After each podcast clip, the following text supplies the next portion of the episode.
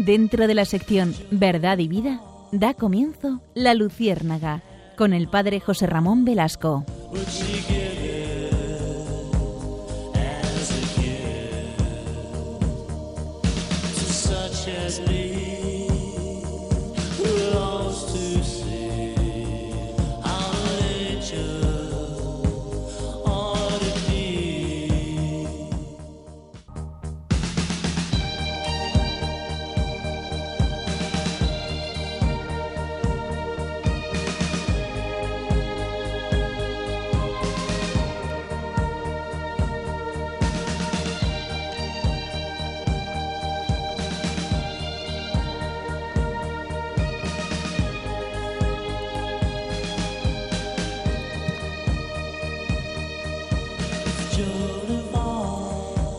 Muchos años, en una pobre aldea china, vivía un labrador con su hijo. Su único bien material, aparte de la tierra y de la pequeña casa de paja, era un caballo que había heredado de su padre. Un buen día el caballo se escapó, dejando al hombre sin animal para labrar la tierra. Sus vecinos, que lo respetaban mucho por su honestidad y su diligencia, acudieron a su casa para pedirle para decirle cuánto lamentaban lo ocurrido. Él les agradeció la visita, pero preguntó, ¿cómo podéis saber que lo que ocurrió ha sido una desgracia en mi vida? Alguien comentó en voz baja con un amigo, él no quiere aceptar la realidad, dejemos que piense lo que quiera, con tal que no se entristezca por lo ocurrido. Y los vecinos se marcharon, fingiendo estar de acuerdo con lo que habían escuchado. Una semana después el caballo retornó al establo, pero no venía solo. Traía una hermosa yegua como compañía. Al saber eso, los habitantes de la aldea, alborozados, porque solo ahora entendían la respuesta que el hombre les había dado, retornaron a la casa del labrador para felicitarlo por su suerte. Y le, dijeron, antes tenías solo un caballo y ahora tienes dos. Felicidades. Muchas gracias por la visita y por vuestra solidaridad, respondió el labrador. Pero, ¿cómo podéis saber que lo que ocurrió es una bendición en mi vida? Desconcertados y pensando que el hombre se estaba volviendo loco, los vecinos se marcharon, comentando por el camino, ¿será posible que este hombre no entienda que Dios le ha enviado un regalo? Pasado un mes, el hijo del labrador decidió domesticar la yegua, pero el animal saltó de una manera inesperada y el muchacho tuvo una mala caída rompiéndose la pierna. Los vecinos retornaron a la casa del labrador, llevando obsequios para el joven herido. El alcalde de la aldea solemnemente presentó sus condolencias al padre diciendo que todos estaban muy tristes por lo que había sucedido. El hombre agradeció la visita y el cariño de todos, pero preguntó, ¿Cómo podéis vosotros saber si lo ocurrido ha sido una desgracia en mi vida? Esta frase dejó estupefactos a todos, pues nadie puede tener la menor duda que un accidente con un hijo es una verdadera tragedia.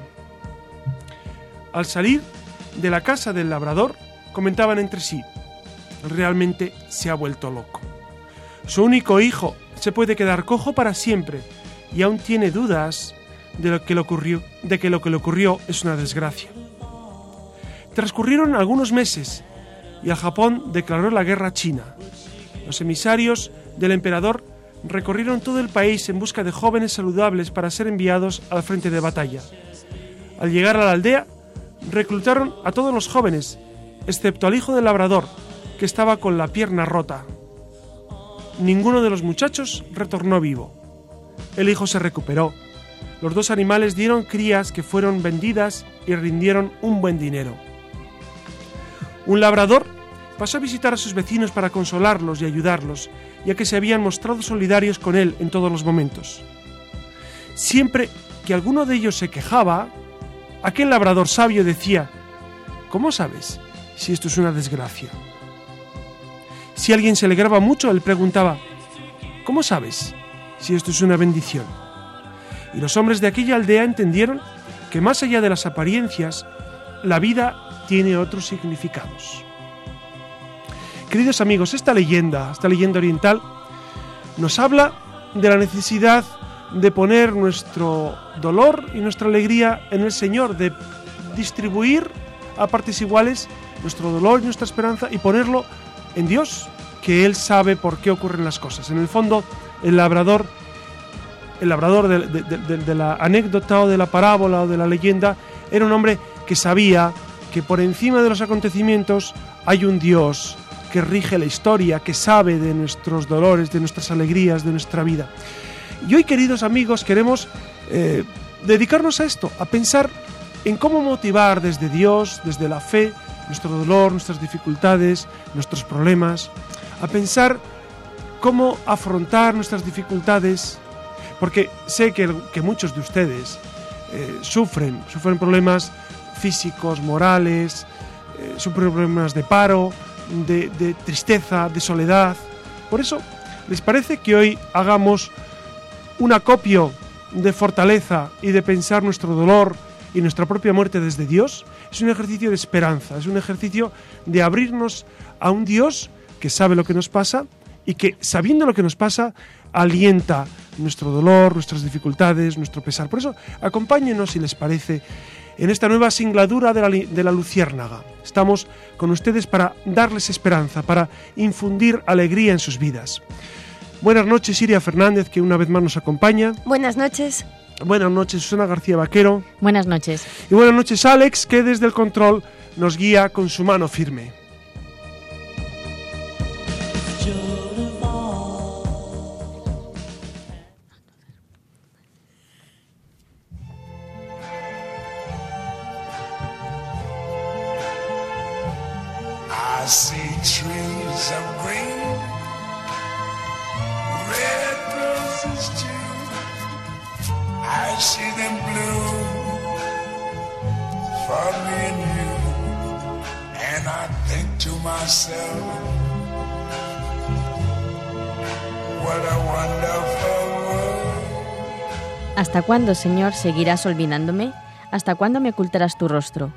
¿Hasta cuándo sentiré angustia en mi alma y tristeza en mi corazón día tras día? ¿Hasta cuándo mi enemigo triunfará a costa mía? Señor, Dios mío, mírame y respóndeme. Los, son los versos iniciales del Salmo 13 que muchos de nuestros oyentes conocerán. Son preguntas que nos asaltan o acechan cuando en nuestra vida surge el dolor, está presente la muerte o hay dificultades. Y precisamente de eso en la Luciérnaga hablaremos hoy, del dolor y la muerte, las actitudes que tomamos ante ellas.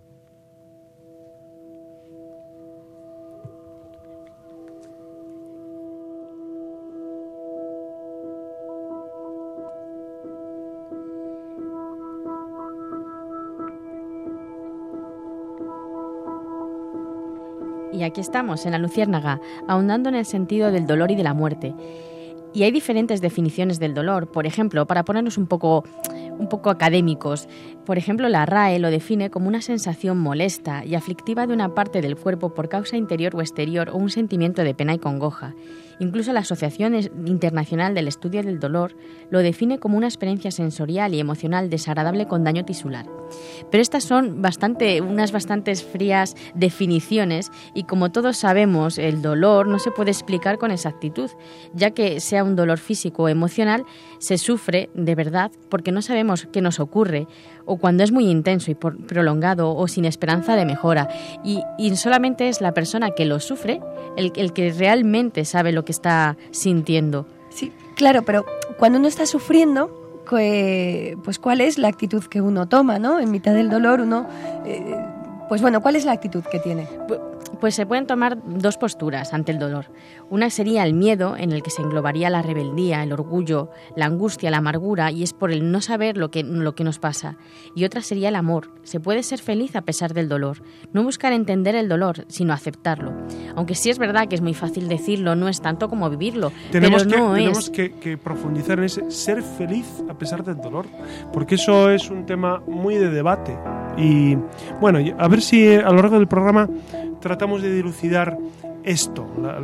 ¿Se puede ser feliz en medio del dolor? Y muchos los radiantes estarán preguntándose, bueno, pues yo sufro mucho y feliz, feliz no soy. ¿Cómo se hace eso? Bueno, pues como comentaba yo, es verdad que es muy fácil, como he, como he comentado, decir ser feliz en el dolor, pero luego vivirlo es diferente. Hay que aceptar el dolor, no hay que, no hay que entenderlo, sino aceptarlo. Para buscar, eh, tanto lo que se busca, sobre todo, es aliviar ese dolor. A veces incluso se intenta ocultar. O si no, muchas veces lo que hacemos es quejarnos del dolor y, es que hay que reconocer que en esta sociedad en la que estamos, en la que vivimos, mm, no estamos acostumbrados a, a tener dolor, sino que lo que se busca siempre es el placer. Pero es cierto que hay enfermedades en las que el dolor es intolerable y entonces es necesario paliar ese dolor o por lo menos mitigarlo. Y ahí, por ejemplo, es cuando aparecen los cuidados paliativos. Sí, los cuidados paliativos que eh, no están aquí desde siempre, ¿no? Y por siempre, sino que tendrían un origen como todos, supongo. Y, bueno, ¿desde cuándo, no? ¿Cuándo surgieron esos los cuidados paliativos? Pues comienzan en Londres a finales de la década de los 60.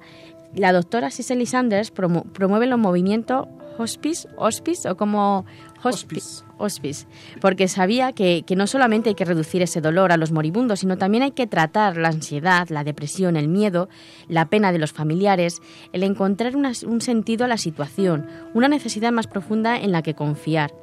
Por eso, por ejemplo, su primer centro se llama San Cristóbal. El primero que hizo fue San Cristóbal porque es el patrón de los viajeros, de los un poco que viajan, claro. de los que viajan ese tránsito de Cristóbal significa etimológicamente el que lleva a Cristo es precioso. Y la imagen de San Cristóbal se siempre que lleva al niño con, en un con Jesús al hombro y, lo transporta. ¿no? Pero ¿en qué consisten los cuidados paliativos en concreto?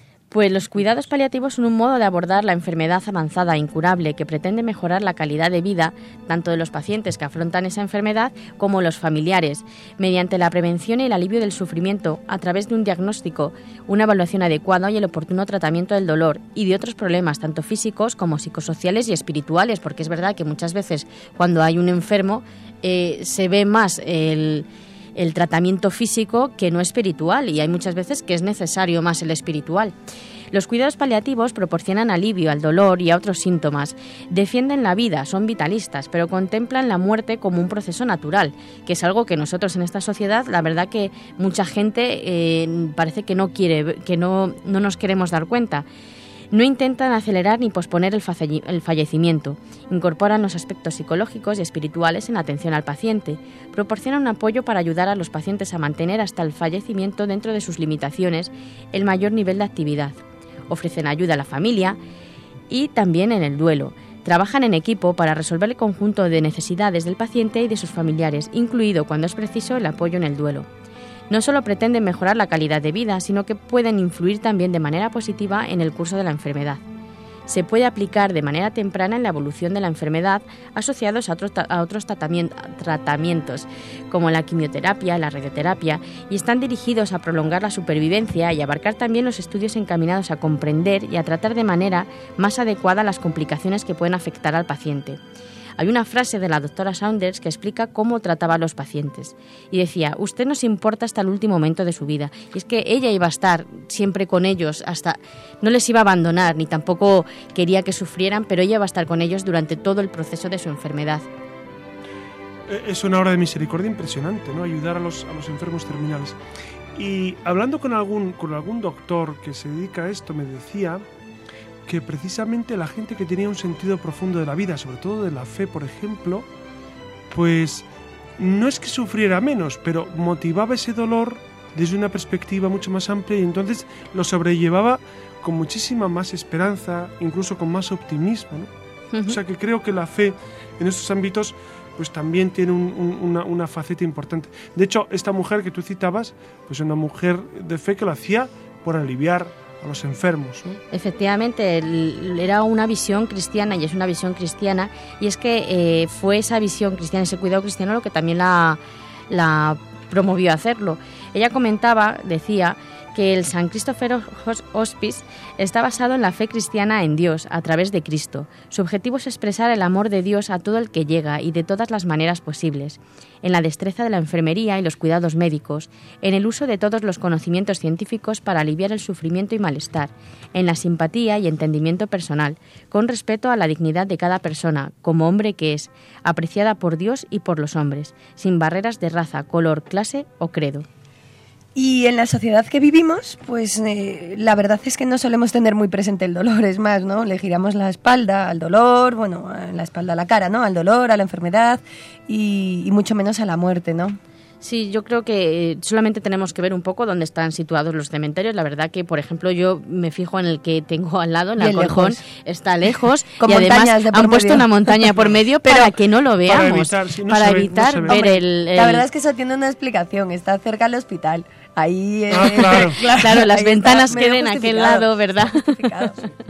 Sí, es cierto, pero es verdad Sí, que, no, pero, mm, que, en, que en Alcorcón, por ejemplo, está así, de esa manera, y aunque es verdad que justo está el hospital y las ventanas que den, no va a ser muy agradable, pero es una realidad que sí que es verdad que, que lo intentamos, que lo desterramos y lo ocultamos para olvidar que nosotros estamos llamados a morir. Lo cual, lo cual nos habla, hay una lectura profunda de eso, ¿no? Y, y Mm. puede ser una lectura estética, bueno, pero yo creo que hay una lectura más profunda, que es la lectura ética, y es que es verdad que, la muerte se ha tratado de, de- evitar y de hablar de ella, incluso a, a los niños se les evita absolutamente el contacto con, con esta realidad por una cuestión a veces de- de respeto hacia, hacia la infancia, pero, pero también en ocasiones se, se pasa por alto eh, ese, es- ese dato, ese esencial fundamental. ¿no? Y es cierto que a los niños pues, es una realidad que les supera y que no van a entender, pero el problema es cuando los mayores viven así, viven eh, como niños y, tratan de ocultar la muerte y tratan de, de correr un tupido velo sobre esta realidad que es esencial. Yo me he encontrado, lamentablemente, con muchos casos de, de- personas católicas que, o, que supuestamente son católicas, que, que a la hora de dar este paso, pues obvian el, eh, el hecho de, de que Dios está del otro lado, que es esencial, es que es esencial que después de la muerte existe un Dios. Es que si no, nuestro cristianismo carece absolutamente de sentido. Si no hay un Dios detrás de la muerte, entonces yo sí entendería ocultar la muerte, relegarla a un segundo plano, no considerarla en absoluto, porque claro, es, es, es la destrucción total. Si no hay un Dios, es la destrucción total. Yo entiendo a los existencialistas radicales, a los materialistas radicales, que ante la muerte, pues simplemente o no piensan en ella o, se agobian y se desesperan. Pero nosotros no, nosotros no. Nosotros tenemos un Dios que está después de la muerte y entonces vivimos esa experiencia con dolor, por supuesto, porque la muerte es cruel. Sobre todo es cruel para los que no nos hemos muerto todavía. Para los que se mueren, pues, pues ya han pasado de esta, de esta vida a la casa del Padre, ¿no?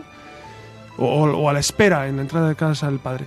Pero para nosotros es cruel, es un desgarro, es, eh, es brutal. Y sin embargo, desde la fe, qué distinto se vive, qué distinto. Y ustedes, queridos radioyentes, seguramente han tenido experiencias de este tipo, de haber, vivido este desgarro y haberlo vivido pues desde el Señor, con fe, con esperanza, con dolor, por supuesto, pero sabiendo que el Señor está del otro lado de la muerte. Pues sí, lo que comentabas, que hay mucha gente, sobre todo, que, que quiere ignorarlo. Hay, por ejemplo, ahora, bueno, suele pasar que a los enfermos que están muy graves no se les comenta la proximidad de la muerte. Y yo siempre lo he pensado, y ya se lo comento a mi familia, que cuando, si tengo alguna enfermedad grave y me voy a morir, yo quiero saberlo. No es algo, porque es un paso más que tenemos que dar. Y yo creo que es mejor, como comentas tú, saber que del otro lado va a estar, va a estar Jesús esperándome, no sé. Pero es verdad que en esta que, que muchas veces se comenta que es un- tiene una enfermedad grave y no se le quiere decir a la- al enfermo porque no se le quiere preocupar, pero no sé. Bueno, eh, es una es, yo creo que es una consecuencia más de lo que hacemos con el con hecho el tema de, la muerte, ¿no? Con que- intentar que obviarla, la intenta- con no comentarla. Yo a lo mejor digo una barbaridad, pero yo siempre pienso que todo el mundo debería de pasar una vez en su vida, bueno, una temporada o no, da igual, por una sala de quimioterapia. Porque me parece necesario, porque te encuentras con gente que aparece y desaparece. Como Y valoras más la vida. y valoras la vida y, te, y claro, pero y además lo que al principio puedes eh, pa- parecer algo doloroso, ¿no? Porque, porque es enfrentarte a personas que están y luego no están, al final lo acabas normalizando porque forma parte efectivamente de la cotidianidad de cada uno. El, y, y eso es una cosa impresionante, ¿no? El, el- pues eso, el, Sí. el valorar más la vida, pero por, porque efectivamente eso sí que se entiende como un peregrinar, como un camino, donde hay unos y otros desaparecen. Y se llena, siempre está llena. Pues efectivamente, Susa. Eh, yo creo que, no sé, en otras épocas, por ejemplo, a mí me causa mucha sensación que, por ejemplo, que en la Edad Media estaba muy presente. De todas maneras, en la, en la época de la peste, pues había, había muchísima, pero lo tenían más más presente, incluso surgieron esas danzas de la muerte en la literatura. Y en la eh, pintura. Y en la pintura, en sí, porque de Javier hay, hay una, una, pintura de la danza de la muerte también. Sí, sí. Con su eh, papel democratizador. Sí, efectivamente. porque a veces como las de Jorge Manrique. Efectivamente, Jorge, Manrique, que decía que la muerte le toca a todos. sí, sí, que fue de, de los tocados el y de el Ubisund, efectivamente. Eh, sobre todo, eh, hay una, ah, en un diario, en un periódico, comentaba una doctora que en las facultades, lógicamente, eh, se enseña a los, a los mm, a los estudiantes de medicina que se les enseña a curar, pero que nadie plantea que no siempre es posible, con lo que a veces es frecuente ver que los residentes jóvenes se, se frustran cuando no, no, pueden curar, incluso desarrollan cierto rechazo hacia los pacientes que no pueden, que no pueden curar. Y yo creo que es verdad que los médicos como parece que tienen esa lucha con, la muerte, tiene que ser muy doloroso, pero también ellos, mm, no sé, hacen lo posible, todo lo posible. Entonces, mm, no sé, no sé, que, tienen que comprender que si ellos lo han intentado, pobrecillos, debe ser muy, muy doloroso, si es verdad. Y, y, qué es lo que se suele hacer cuando está... Yo claro, no, esto es frivolizar y esto es hablar de porque es hablar Lógicamente, ninguno de los que estamos aquí nos estamos muriendo. O como la frase célebre que se va a hacer famosa probablemente, la de que se está muriendo eh, gente que no se moría antes todos los días. ¿No lo habéis oído en la película, eh, bueno, la película de Paco León, que va a ser que esa frase os auguro que va a pasar a la historia, se está muriendo gente que antes no se moría. es sensacional, ¿no? Es muy estilo Juan Rulfo. Pues efectivamente vamos a hablar, supongo, ¿no? De, de cómo nos sentimos cerca de la muerte cuando ninguno de nosotros hemos... Estamos en esa situación, por ejemplo. Entiendo, aunque eso nunca se sabe, ¿no? Sí. Pero bueno, sí. sí, efectivamente. Y es común que, pues, en esta sociedad, como ha comentado el padre José Ramón, que es que se, se, se obvia lo de la muerte, incluso el a las personas enfermas, por ejemplo, incluso a los ancianos, incluso a los ancianos, porque, por ejemplo, yo es un poco en el sentido de eh, en el sentido de los anuncios, que a mí es una cosa que me llama mucho la atención, que veo muchos anuncios, es que siempre salen personas jóvenes, saludables, y pocas veces salen personas ancianas. Y si salen personas ancianas, eh, se les ve con una tez y, una... Es verdad que parece que... que marketing, marketing. Efectivamente, pero digo, es que esa no es gente normal, ¿sabe? Sí, pero es un poco que intentamos siempre el, el envejecer, el claro, efectivamente, siempre intentamos ocultar, incluso cuando somos mayores. ¿Pero la arruga es bella o no es bella? Sí, pero es dolorosa también verla, pero, aquí un pero es verdad. y las canas igual. Claro. pero es verdad. Y, y eso, un poco de la reacción que se suele tener frente a una enfermedad grave, lógicamente, es muchas veces el rechazo, el eludirla, el, el intentar ocultarla. Y de todo lo malo que sea una enfermedad. Me refiero, que a veces... Efectivamente, eh, efectivamente. En el fondo hasta uno tiene que dar gracias porque sabe que le llega la hora, ¿no? Si mañana cruzamos la carretera, la calle y de pronto... A, mí me da miedo. Casi que prefiero saber que me voy a morir que no que te pille improviso. Sí, quizás... Efectivamente. Y nosotros como cristianos, como ha comentado José Ramón, tenemos que tener en cuenta que, después de que el sentido de la vida y que de el sentido de la muerte, pues, pues que es necesario que además que tiene que haber alguien que nos consuele, por eso pienso yo que a un enfermo siempre es bueno que haya alguien que, que le consuele de manera también espiritual, lógicamente. Y así, por ejemplo, el Papa Francisco nos habla de la muerte y dice, si se, si se, considera que es el final de todo, la muerte asusta, aterra, se transforma en una amenaza a todos nuestros sueños. Esta concepción de la muerte es típica del pensamiento ateo que interpreta la existencia como un encontrarse casualmente en el mundo y un caminar hacia la nada. Para ello indica el Papa Francisco que hay que acercarse bien a Jesús con la oración, en los sacramentos y practicando la caridad. También las palabras de Monseñor Bregantini ante el dolor en, esta, en la Semana Santa de este año nos ayudan a entender el dolor. Dice, no hay dolor en el mundo que no sea fecundo, nunca se sufre en vano, y para entenderlo cada uno de nosotros tiene que saber que tiene ante él el rostro de Jesús, porque con esos ojos, luz y corazón es posible encontrar en todas las partes del mundo y en cada dolor y corazón una gran esperanza. De, hecho, a mí me consuela mucho pensar que el momento más fecundo de Jesús, hablabas aquí de la fecundidad, ¿no? El momento más fecundo de Jesús fue cuando no podía hablar, cuando no podía hacer, cuando no podía caminar, cuando no podía moverse. Y fue el momento más fecundo, sin duda, porque la redención se obró en la muerte y resurrección del Señor. E, es, una experiencia que ojalá grabemos en nuestro corazón. Nuestra vida es fecunda cuando sufrimos por amor, Y, igual que Jesús sufrió por amor y salvó al mundo por amor en, en la cruz y en el dolor, pues cuando nos toca a nosotros sufrir de todo tipo, de dolor físico, dolor moral, dolor espiritual, pues e, ese dolor es profundamente fecundo. Igual que Cristo salva al mundo clavado, sin poder moverse, sin poder hablar, nosotros salvamos al mundo clavados en nuestra cruz, clavados en nuestro dolor, clavados en nuestra propia pasión.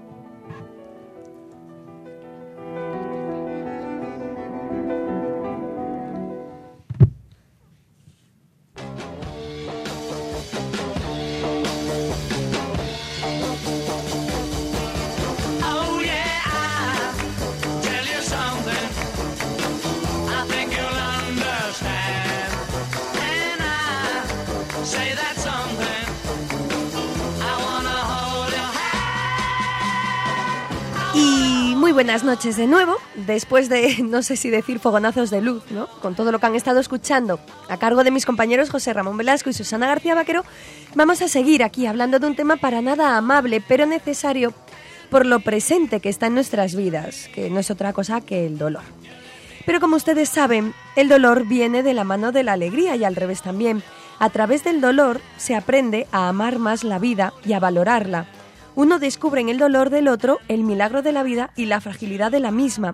Y cuando el dolor se instala en el cuerpo de uno, hay que luchar con todas las fuerzas, no para vencerlo, sino para completarlo. Imagino que igual que nosotros, todos en mayor o menor medida hemos, habéis experimentado de alguna manera, pues eh, el dolor. Y ya lo han estado escuchando, el dolor como purificación y puerta a la esperanza tiene sentido. Habrá que ser valientes para plantarle cara y perseguir la alegría. Hoy, desde la Luciérnaga, nos adentramos en la senda del dolor, pero desde la confianza plena de saber que Jesús sufrió primero y con la certeza de sabernos amados y sostenidos por Él. Esta noche vamos a pasear por el misterio de la cruz y vamos a abrazarnos fuertemente a ella. Quédense con nosotros con esta emisora que tiene la mente puesta en Dios. Aguarden unos segundos que arrancamos con toda la bondad la belleza y la verdad de la mano de la cultura, de la mano de la luciérnaga.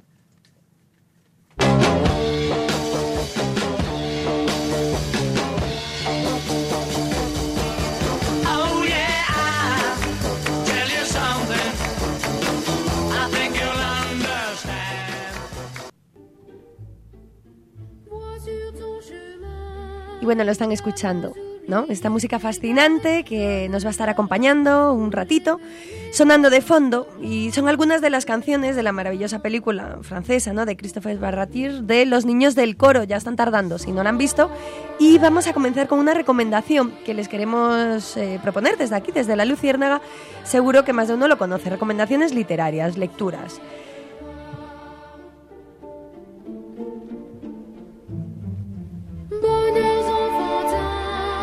C.S. Lewis nació en Belfast en 1898 y murió a mediados del siglo pasado. Fue profesor de las universidades de Oxford y Cambridge y como escritor cultivó prácticamente todos los géneros literarios, apologeta del cristianismo y afamado conferenciante de entre su producción, hemos querido rescatar una novela muy breve que escribió allá por, los, eh, por la década de los 60, tras la muerte de su esposa. Una pena en observación es el título. Es más que una reconstrucción del dolor, se trata de una conmovedora reflexión sobre su desdicha, sobre la pérdida del ser amado. Puede que algunos de ustedes conozcan la obra pues por la película que lleva por título Tierras de Penumbra, dirigida por Richard Attenborough y protagonizada por, Anthony Hopkins, ¿no? que llevó a escena pues precisamente eh, esta novela, ¿no? Una pena en observación. El argumento es el siguiente, muy sencillo. En 1952 la poetisa norteamericana Helen Joy Davidson apareció en la vida del 50 C.S. Lewis, soltero y eminente hombre de letras británico. Por aquel entonces, Helen sentía una inmensa admiración por Lewis, al que solo conocía por leer sus obras y un escaso intercambio epistolar. De aquel encuentro personal surgió el amor, al que ya el maduro escritor se tuvo que entregar con muchísimo entusiasmo. Se entregó, de hecho, pero la dicha duró poco. Helen enfermó de cáncer y murió, dejando al británico sumido en el dolor. El vacío, la soledad, la impotencia, el recuerdo, el amor, la fe, la esperanza, la búsqueda de un sentido a tanto sufrimiento, los lugares aún impregnados del ser amado son el punto de partida de este intenso y emotivo libro que hoy les aconsejamos es un valiente enfrentamiento con lo más íntimo y recóndito de nuestros sentimientos, de nuestro yo, confrontado con la tragedia, con el aparente sinsentido que gobierna a veces, pero solo a veces, la vida de los seres humanos. De fondo, la enigmática voluntad divina y la trascendencia y fuerza redentora del amor.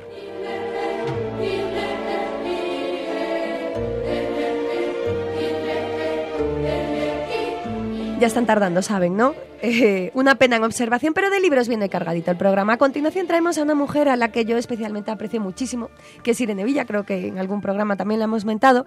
Eh, ya saben, ¿no? De quién les estoy hablando, aquella niña con cara angelical cuya imagen saltó, asaltó todas las pantallas y todas las portadas, ¿no? De aquel fatídico 17 de octubre del 91 tras el atentado de la banda terrorista ETA, que se ha convertido en una persona valiente y que ha logrado, y lo sigue haciendo, pues cumplir todas las metas que se propone. Saber que se puede es el título de un libro sencillo y a la vez tierno, donde la periodista reflexiona sobre su vida, donde habla del dolor en estado puro por perder las piernas y las múltiples operaciones a las que fue sometida, cuando va relatando en qué consistía ese dolor, en, en cómo la morfina se convirtió en una época de su vida en su mejor aliada, uno no puede menos que sobrecogerse se trata de una conmovedora historia a todo color, de un ejemplo no solo de superación de una circunstancia tan adversa, sino de que todos podemos abrazar al dolor, superar todas las barreras.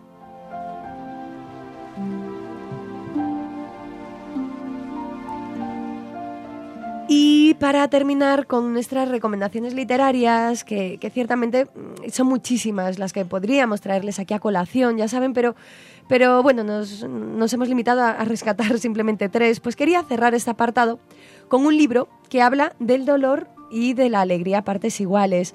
Porque si por algo se ha caracterizado la Madre Teresa de Calcuta, ha sido por atender y cuidar a los más pobres de los pobres. Ya saben, había que curar la sed de Jesús en esos pobres y abandonados de las calles de Calcuta y de todas las partes del mundo. Pero si la pobreza ya es dolorosa, cuando se le suma la enfermedad, lo, cierto es que el cóctel que resulta es cuanto menos mortífero, doloroso. Y así lo cuenta eh, en el libro ¿no? de Camino de Sencillez, con intervención ¿no? de la Madre Teresa, donde la Beata nos va relatando lo que se necesita para combatir el dolor y el sufrimiento. Como ella bien decía, el servicio a los pobres no consiste solo en hacer cosas por ella, por ellos, sino sobre todo consiste en estar con ellos en su sufrimiento, compartiéndolo con Cristo. He ahí la clave de su mensaje, porque en la obra Camino de Sencillez, la Madre Teresa nos cuenta cuáles son los cinco tipos de sufrimientos. Tenemos el sufrimiento físico, el mental, el emocional, el financiero, tan de moda en nuestros días, y el espiritual. Y cualquiera de ellos, o todos a la vez da igual, se producen en algún momento tanto si uno es el sufridor receptor del amor como si es el donante de amor al que sufre. Todo sufrimiento es percibido como un sacrificio.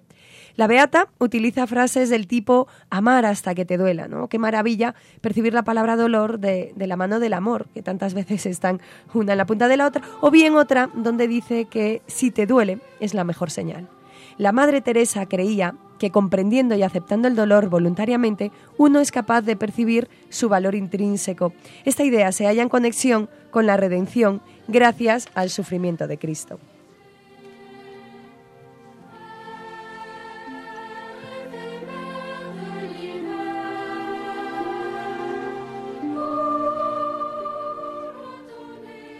Jesús quería ayudarnos compartiendo nuestra vida, nuestra soledad, nuestra agonía y nuestra muerte. Solamente uniéndose a nosotros nos redimió. Nosotros tenemos la oportunidad de hacer lo mismo. Toda la desolación de la gente pobre, no solamente su indigencia material, sino también su pobreza espiritual, deben ser redimidas y nosotros debemos compartirlas, pues únicamente siendo como ellos podemos redimirlos, es decir, introduciendo a Dios en sus vidas y llevándolos hasta Dios.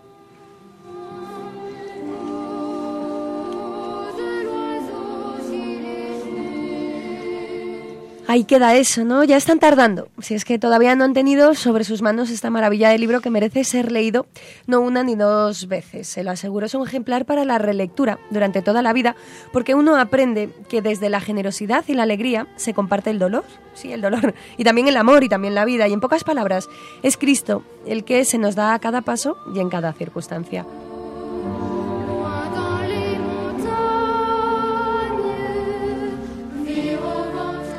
Y para terminar vamos a escuchar una carta que escribió un joven sacerdote de la diócesis de Toledo, al que le diagnosticaron un cáncer terminal, un testimonio que hemos recortado en parte, sorprendente y generoso que escribió días antes de fallecer. Estén atentos y no solo abran los oídos, sino que abran también el corazón al inmenso don de la vida y todos sus compañeros de viaje, unas veces poco amables, eh, pero ejemplares, ¿no? En primer lugar, permitidme que me presente. Me llamo Jesús Muñoz, de 32 años, y soy sacerdote católico de la Diócesis de Toledo, España. En el año 1996 estuve de misionero en Bolivia como catequista itinerante de las comunidades neocatecumenales. Al volver a España para descansar y tener unas vacaciones, me diagnosticaron un cáncer colorectal con metástasis hepática. He sido sometida a varias operaciones y actualmente estoy en tratamiento con quimioterapia. Llevo ya tanto tiempo que el cuerpo se deteriora y por esta razón no puedo viajar, ni muchas veces salir de casa. Bueno, aunque es aceptable mi calidad de vida, varía mucho de mes en mes e incluso de día en día. Nunca es igual.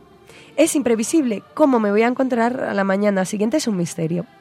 El sufrimiento es un misterio que solamente desde la fe se ilumina. El tiempo pasado en Bolivia fue fantástico. De niño siempre quise ir de misiones y el Señor me lo ha concedido. Fue un tiempo de renovación sacerdotal, pues yo era un burgués. No me preocupaba de nada, salvo de mí mismo, sin santidad, sin intimidad con el Señor ni con su palabra, sin oración asidua. Muy despreocupado por la liturgia y por quien me tocaba pastorear, no era capaz de morir por nadie. El Señor siempre me ha concedido lo que le he pedido de todo corazón. Él siempre se abaja para escuchar al afligido y al atribulado, y a la oveja perdida siempre la trata con mayores entrañas de misericordia. Dios siempre provee, no deja solo al desvalido, siempre abre puertas allí donde parece que se cierran. La experiencia del sufrimiento es un misterio. En el posoperatorio, aunque, estaba, aunque estaba sedado con morfina, recuerdo que en una ocasión desperté y miré el crucifijo que tenía delante miré a Jesucristo y le decía que estábamos igual, con el cuerpo abierto, con los huesos doloridos, solos ante el sufrimiento, abandonados allí en la cruz. Y yo me fijé en mí y me rebelé. No lo entendía. Dios me había abandonado, no me quería. Y de pronto recordé las palabras que desde el cielo Dios Padre pronuncia refiriéndose a Jesucristo el día del bautismo y posteriormente en el tabor.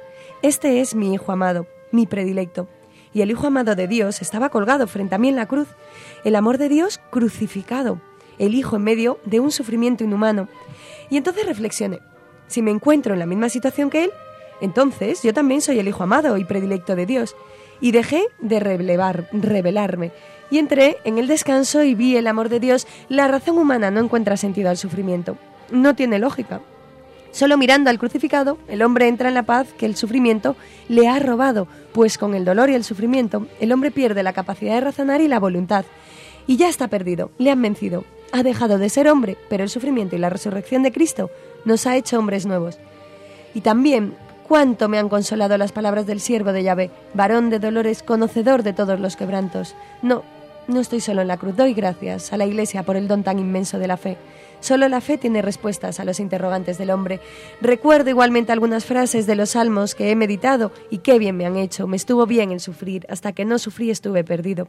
Aunque también es cierto que cuántas veces he llorado en el silencio de la cama, cuando llegaban los dolores y el sufrimiento, y al ver que llega el final de los días, y aparece como una desesperanza, aunque yo rápidamente digo, todo sea por la evangelización, por la evangelización, aunque a veces ese todo resulta una carga dura y pesada. Al igual que en la clínica he colocado un icono de la Virgen enfrente de mi cama, pues quiero morir mirándola a ella, y quiero morir sin agonía, sin lucha, sino entregándome como ella me ha entregado a su hijo. Actualmente mi enfermedad se agrava, tengo tumores en el hígado, en el hueso sacro, es decir, la metástasis comienza a extenderse aunque con la quimioterapia parece que la retienen un poco, de todos modos los médicos me han pronosticado que no viviré más de un año, o dos a lo sumo. Pido a Dios tener una calidad de vida lo suficientemente aceptable como para evangelizar desde mi situación. Me siento como una barca varada en la orilla del lago Tiberiades. Tiberiades. Ya no saldrá más a pescar, pero tengo la esperanza de que Cristo también suba a ella para proclamar desde allí la buena nueva a la muchedumbre. Esta es ahora mi misión, ser barca varada, púlpito de Jesucristo. Ciertamente, nadie sabe ni el día ni la hora de su muerte. Es vivir de la esperanza. De esto se reflexiona en toda la Iglesia sobre la virtud de la esperanza y sobre el Espíritu que nos hace decir Padre.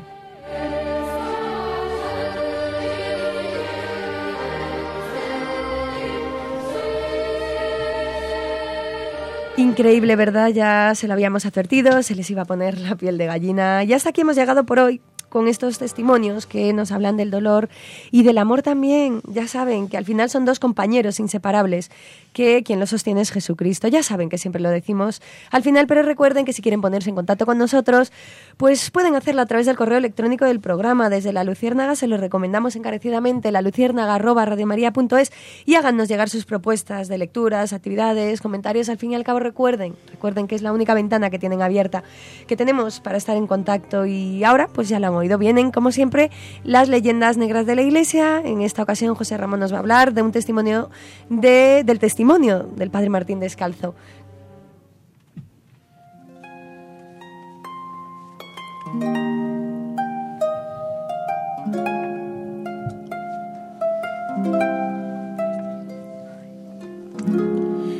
Efectivamente, hoy no es una leyenda negra al uso, sino un testimonio eh, que a mí me impresionó mucho y es el testimonio del padre Martín Descalzo. Ustedes le conocerán, los, los eh, avezados en, años recordarán al padre José Luis Martín Descalzo, que fue un autor impresionante de, de, de textos eh, pues inolvidables.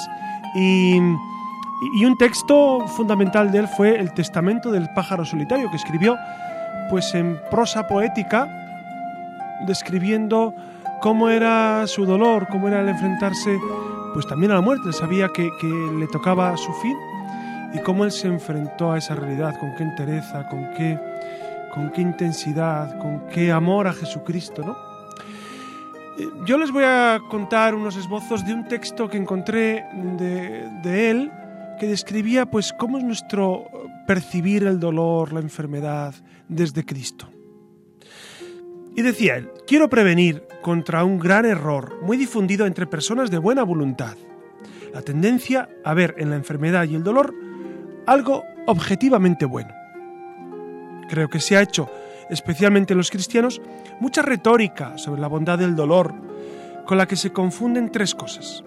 Lo que es el dolor en sí, lo que se puede sacar del dolor y aquello en lo que el dolor puede acabar convirtiéndose con la gracia de Dios. Lo primero es y seguirá siendo horrible. Lo segundo y lo tercero pueden llegar a ser maravillosos. Cristo mismo lo dejó bien claro en su vida. Jamás ofreció florilegio sobre la angustia. No fue hacia el dolor como hacia un paraíso. Al contrario, se dedicó a compartir el dolor en los demás y en sí mismo. Lo asumió con miedo. Entró en el, entró en el dolor temblando. Recordemos Getsemaní. Pidió, mendigó al Padre que la alejara de él y lo asumió porque era la voluntad de su Padre. Y entonces acabó convirtiendo el dolor en redención. Es mejor no echarle almíbar piadoso al dolor, pero hay que decir sin ningún rodeo que en la mano del hombre está conseguir que ese dolor sea ruina o parto. El hombre no puede impedir su dolor, pero puede conseguir que no lo aniquile e incluso lograr que ese dolor lo levante en vilo. El dolor es parte de nuestra condición humana, deuda de nuestra raza de seres atados al tiempo y a lo fugitivo. No hay hombre sin dolor. El hombre tiene en sus manos esa opción de conseguir que su propio dolor y el de sus prójimos se conviertan en vinagre o en vino generoso. Pase lo que pase, a lo que tú no tienes derecho es a desperdiciar tu vida, a rebajarla, a creer que porque estás enfermo tienes ya una disculpa para no cumplir tu deber o para amargar a los que te rodean. Debes considerar la enfermedad como un hándicap como un reto, como una nueva forma para testimoniar tu fe y realizar tu vida. Has de buscar todos los modos para sacar todo lo positivo que haya en la enfermedad y así rentabilizar más tu vida. La verdadera enfermedad del mundo es la falta de amor, el egoísmo. Tantos enfermos amargados porque no encontraron una mano comprensiva y amiga. Es terrible que tenga que ser la muerte de los seres queridos la que nos descubra que hay que quererse deprisa, precisamente porque tenemos poco tiempo, porque la vida es corta. Ojalá no tengáis nunca que arrepentiros del amor que no habéis dado y que perdisteis. La enfermedad es una gran bendición. Cuando te sacude, ya no puedes seguirte engañando a ti mismo. Ves con claridad quién eras y quién eres. La idea de la enfermedad es redentora, no es un tópico teológico, sino algo radicalmente verdadero. Dios espera de nosotros no nuestro dolor, sino nuestro amor. Pero es bien cierto que uno de los principales modos en que podemos demostrarle nuestro amor es uniéndonos apasionadamente a su cruz y a su labor redentora. Son palabras de José Luis Martín Descalzo que nos clarifican mucho cuál es el sentido profundo de nuestra vida. Me impresiona recordar cómo lo que redime es el amor, no el dolor, el dolor por sí mismo. No vale si no es vivido con amor. Por eso, ojalá, queridos amigos, que nuestros dolores pequeños o grandes los vivamos con amor, con amor redentor de Cristo. Tenemos al Señor que murió en una cruz y que desde esa aparente pasividad de la cruz, aparente, porque precisamente cuando Él no podía hablar, no podía caminar, redime al mundo. Ojalá que nuestros dolores pequeños o grandes los crucifiquemos con Cristo, que estemos con Él. Es verdad que estamos hechos para vivir, para gozar, para amar, para disfrutar, para ser felices. Pero es verdad que en ocasiones llega esta circunstancia tremenda del dolor. Y cuando llega, es necesario otra vez volver a Jesucristo, otra vez mirar al crucificado, otra vez mirar al Señor y decirle, Señor, esto que yo no lo he buscado, que a veces ni siquiera lo he pedido, que en muchas ocasiones ni lo imaginé, me ha tocado vivirlo ahora. Ayúdame a aceptarlo, a amar la cruz en la que tú me has puesto en estas circunstancias. Y entonces el dolor, el sufrimiento, la muerte adquieren un sentido nuevo, un sentido especial. Queridos amigos, en esta noche hemos estado con todos vosotros para acompañaros en este sentido trascendente de nuestra vida. Ojalá que todos vivamos unidos en la oración pidiendo unos por otros. Ojalá que recemos especialmente por los que más sufren, por los que eh, están postrados en la cama, en el lecho del dolor, para que el Señor los consuele, el Señor los anime, el Señor sea fortaleza en los momentos de dolor. Muy buenas noches, Susana García Vaquero. Buenas noches. Buenas noches, Iria Fernández. Buenas noches. Muy buenas noches, Clara, que nos ha acompañado también. Muy buenas noches. Y muy buenas noches, Alex, que hoy nos ha guiado una vez más en esta singladura de la Luciérnaga. Que disfruten mucho del verano y que disfruten de cada momento y que amen mucho con intensidad, que aprovechen cada instante de su vida para amar con pasión. Buenas noches y que descansen.